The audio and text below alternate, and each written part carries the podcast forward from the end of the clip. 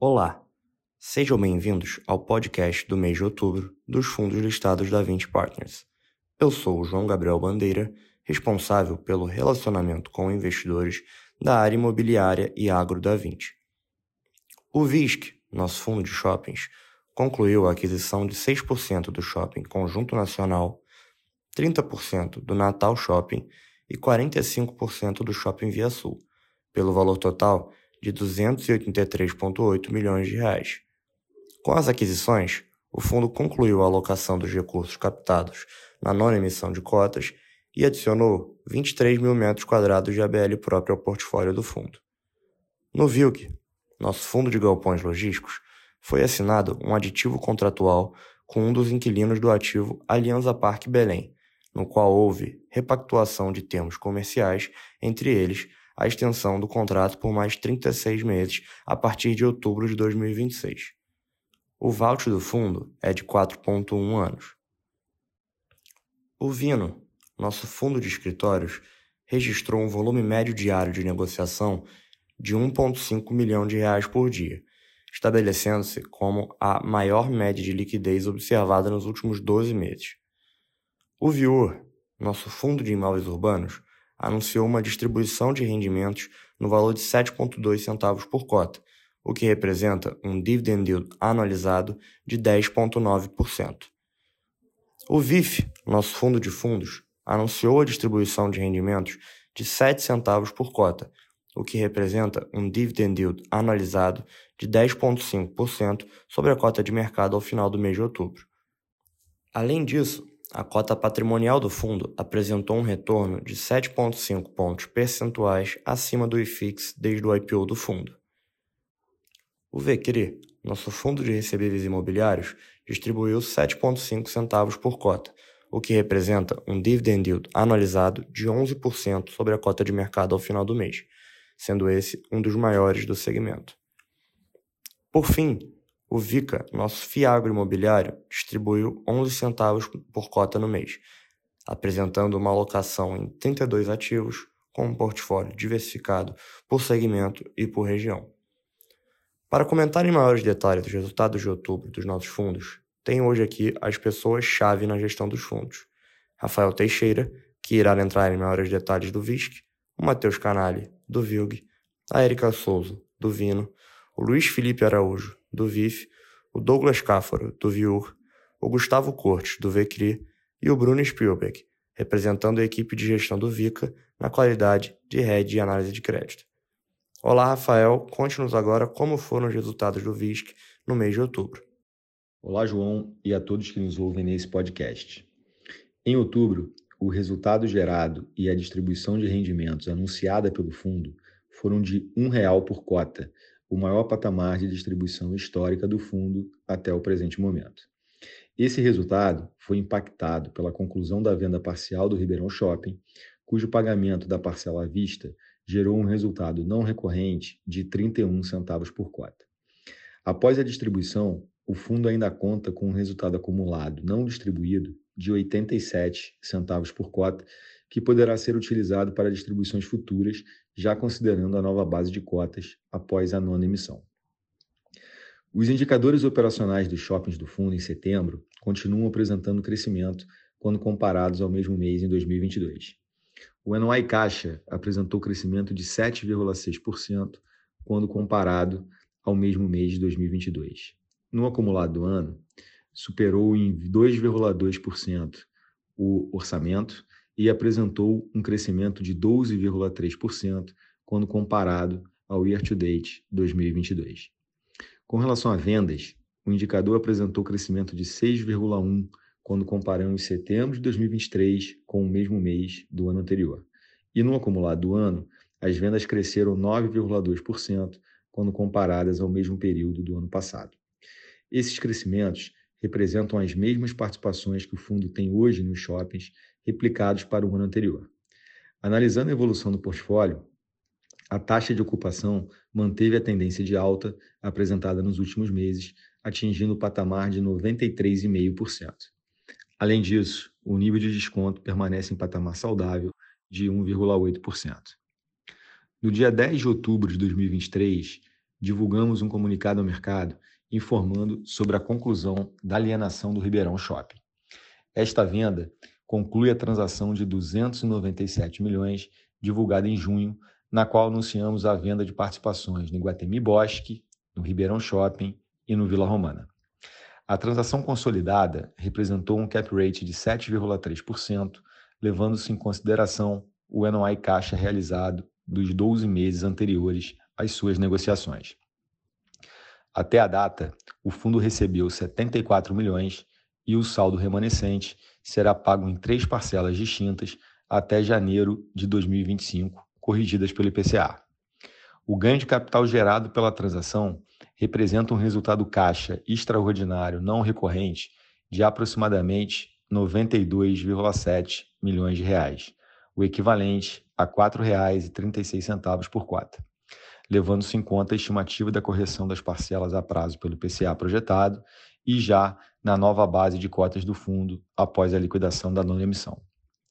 Em 24 de outubro, divulgamos um fato relevante informando sobre a conclusão da aquisição dos três shoppings que compunham a destinação de recursos da nona emissão.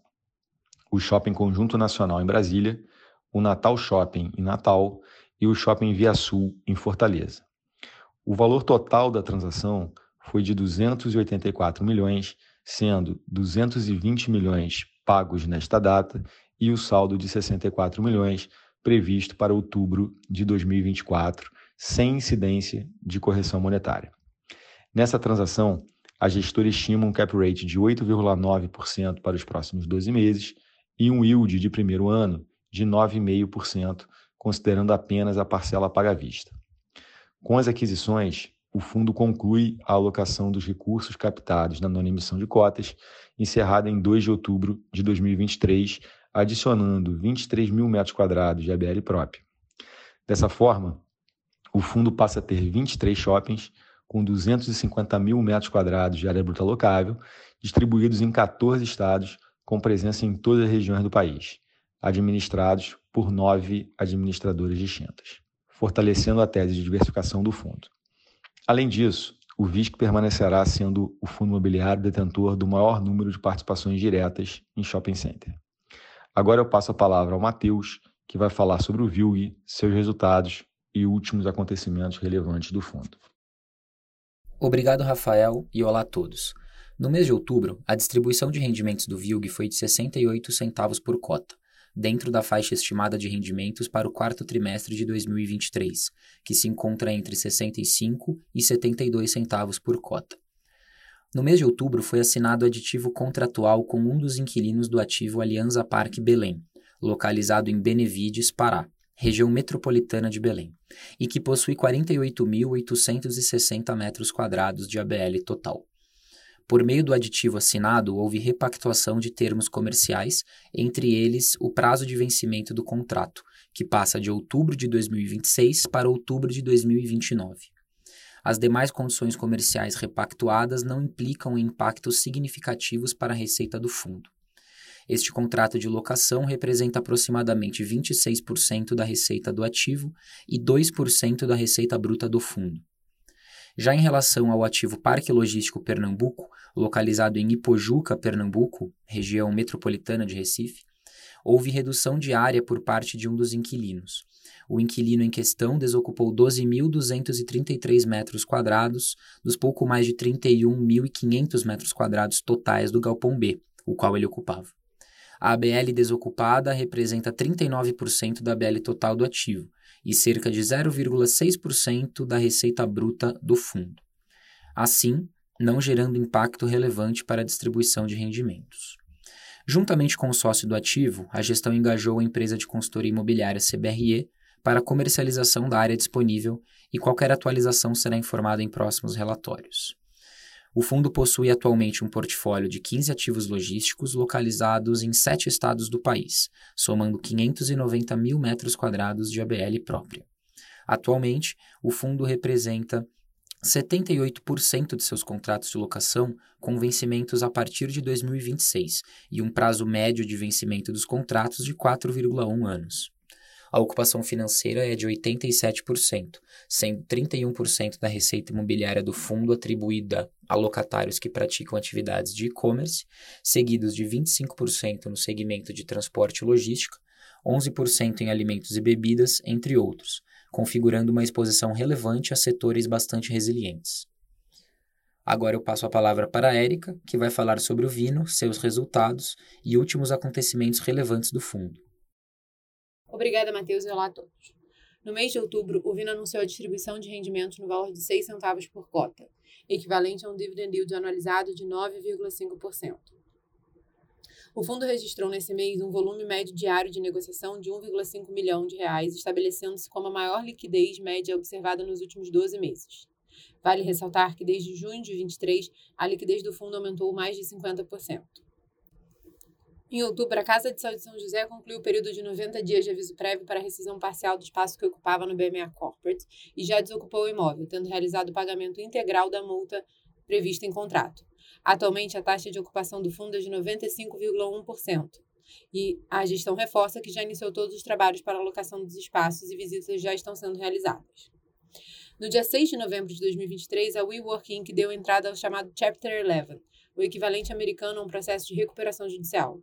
O processo permite que a empresa possa reestruturar suas dívidas e resilir contratos não lucrativos de arrendamento nos Estados Unidos e no Canadá.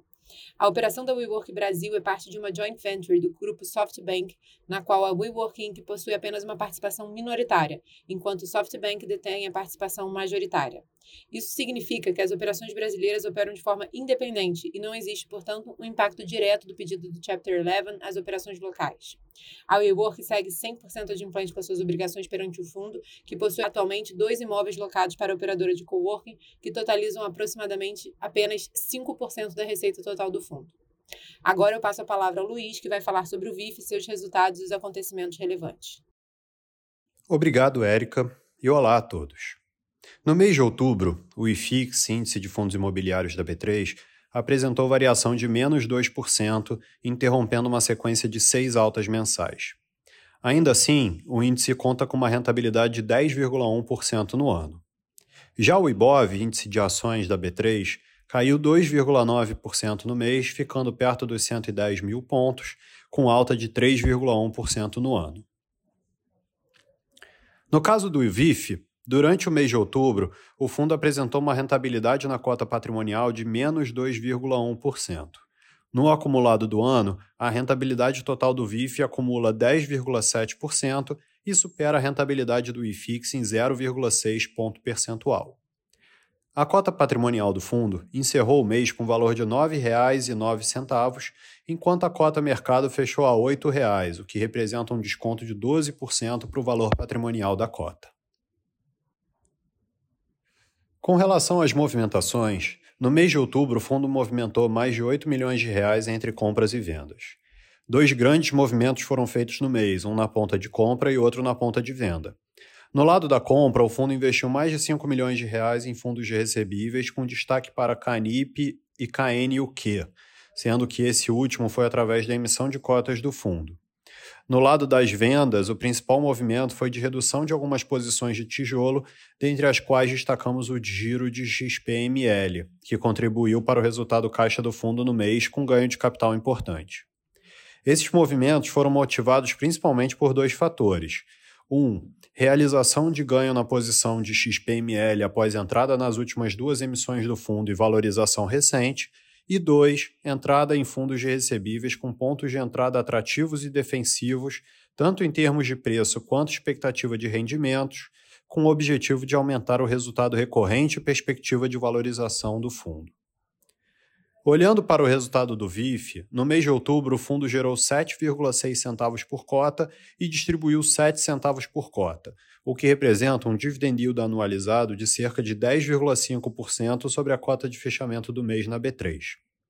Ainda assim, o fundo encerrou o mês com resultado acumulado não distribuído de 7,3 centavos por cota, já considerando a distribuição anunciada. Em termos de carteira, ao final de outubro, o segmento de recebíveis, que inclui a participação direta em CRIs, apresentava individualmente a maior exposição do fundo, com 43% da carteira. No segmento de shoppings, nossa exposição era de 20%, e nos segmentos de logística e escritório, o fundo fechou em 17% e 15%, respectivamente. Agora eu passo a palavra ao Douglas, que vai falar sobre o Viur, seus resultados e acontecimentos. Obrigado, Luiz. Olá a todos. No mês de outubro de 2023, o fundo anunciou uma distribuição de rendimento de 7,2 centavos por cota, equivalente a um dividend yield analisado de 10,9%, considerando a cota de fechamento do mês. Desde seu início, o fundo vem apresentando resultados sólidos, tendo gerado uma média de 7,5 centavos por cota e distribuído cerca de 7,1 centavos por cota. O portfólio do fundo conta com contratos de locação com prazo médio elevado, cerca de 9 anos, e conta com cerca de 90% da sua receita de locação atrelada a contratos atípicos, que conferem ainda mais resiliência e previsibilidade ao resultado do fundo. Na nossa opinião, essas características aliadas ao já expressivo resultado acumulado pelo fundo desde seu IPO colocam o Viur em posição favorável para a manutenção da boa performance apresentada até o momento. Por conta disso, estimamos que o resultado distribuído pelo fundo até 31 de dezembro de 2023 deverá se situar entre 7 e 7,6 centavos por cota. Agora eu passo a palavra para o Gustavo, que vai falar sobre o VCRI, seus resultados e últimos acontecimentos relevantes do fundo. Obrigado, Douglas, e olá a todos.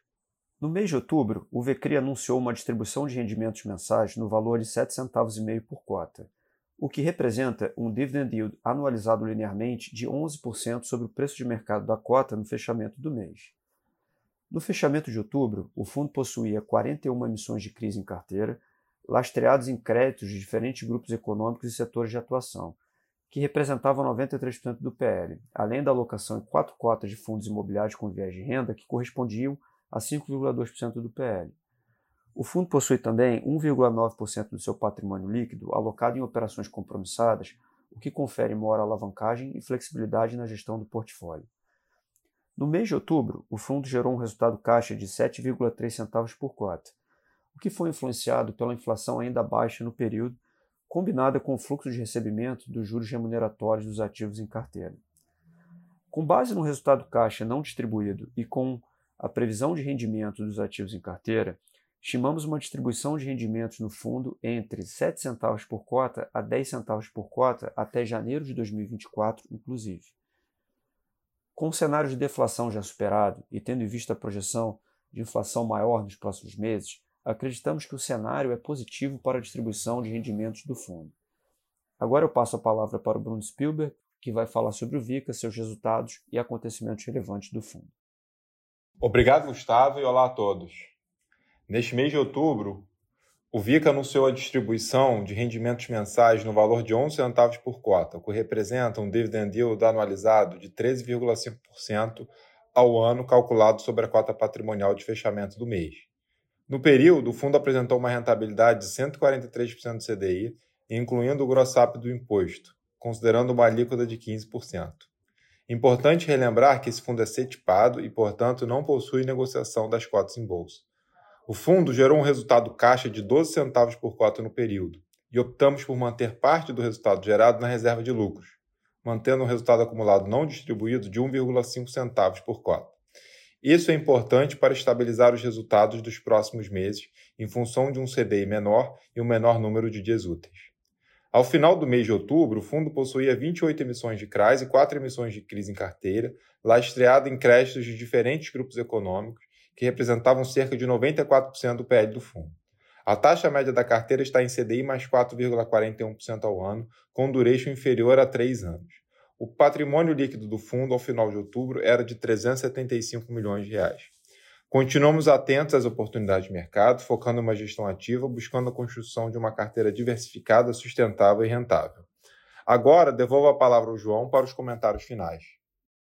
Obrigado, Bruno, e muito obrigado pela atenção de todos. Gostaríamos de ressaltar que nosso canal de RI está à disposição para dúvidas e esclarecimentos. Acesse nosso site 20fundoslistados.com e receba todas as informações dos fundos em seu mailing. Até o próximo podcast.